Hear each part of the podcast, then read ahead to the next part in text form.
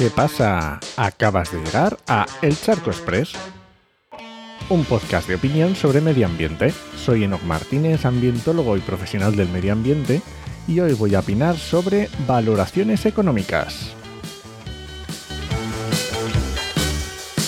Por supuesto, valoraciones económicas de la naturaleza. Y es que se han difundido en prensa un estudio del Centro Vasco para el Cambio Climático, el BC3 e Iker Basque, publicado en Nature, sobre la valoración económica de la naturaleza, y me gustaría hacer varios comentarios. Como siempre, las referencias en las notas del programa, incluso un charco muy antiguo donde ya, hablé de este tema que es bastante complejo. Voy a tomar varios párrafos casi literales de un par de artículos divulgativos en prensa y luego comento, ¿vale? El estudio nos habla de que la infravaloración de la naturaleza es la base de la crisis climática y de biodiversidad. Ojo que habla de infravaloración. ¿Qué problemas observa? Pues observa que los valores basados en el mercado, por ejemplo, yo que sé, producción de alimentos, tienden a prevalecer sobre los relacionados con otros servicios ecosistémicos.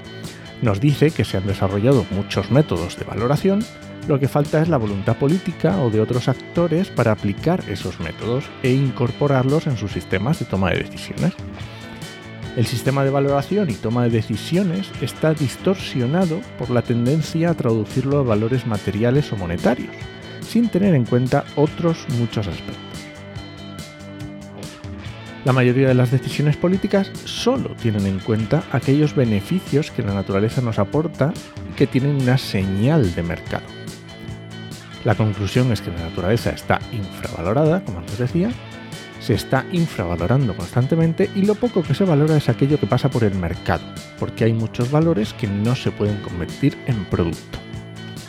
Y al final nos da una serie de soluciones o direcciones en las que avanzar, las que se debería reconocer la, la diversidad de valores en la relación con la naturaleza, incorporar esos valores diversos a la toma de decisiones en todos los sectores, reformar las políticas y marcos institucionales y cambiar las normas sociales para respaldar los valores alineados con la sostenibilidad.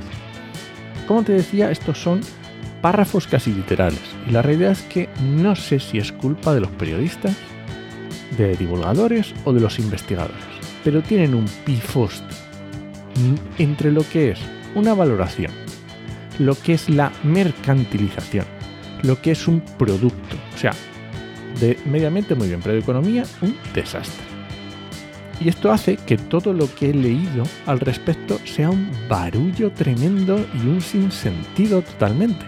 Y claro, esto en Twitter y en redes sociales ya olvídate, que cada uno ya lo toma a su, a su lado, a su, arrima el asco a su sardina, mete sus sesgos y ya encuentras unos comentarios que son alucinantes. Como si en Nature dijera eso que ya te digo que no me ha dado tiempo a leer el artículo científico. Pero leyendo entre líneas, se entiende que no se están valorando correctamente los servicios ecosistémicos. Ahí estamos todos de acuerdo. Y que solo se tienen en cuenta cuando adquieren un valor de mercado. Pero todos sabemos que los mercados son ineficientes. Pero no nos vamos a meter en una clase de economía ahora. No vamos a hablar de ineficiencias de mercado. Pero una cosa es una valoración y otra cosa es cómo la toma el mercado. Es algo muy diferente. Una cosa es que yo valore un servicio ecosistémico y le dé un valor incluso económico, y otra cosa es cómo se comporta el mercado respecto a ese valor. Son cosas muy diferentes y no podemos sacar las mismas conclusiones.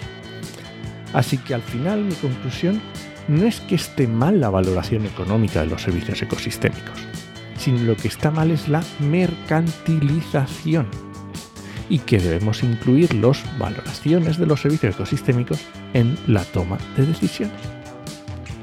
Y este ha sido el Charco Express de hoy. Lo encuentras en Podcastidae o en elcharco.es. Y si alguien te pregunta, no lo dudes. Te lo dijo en HMM. ¡Nos escuchamos!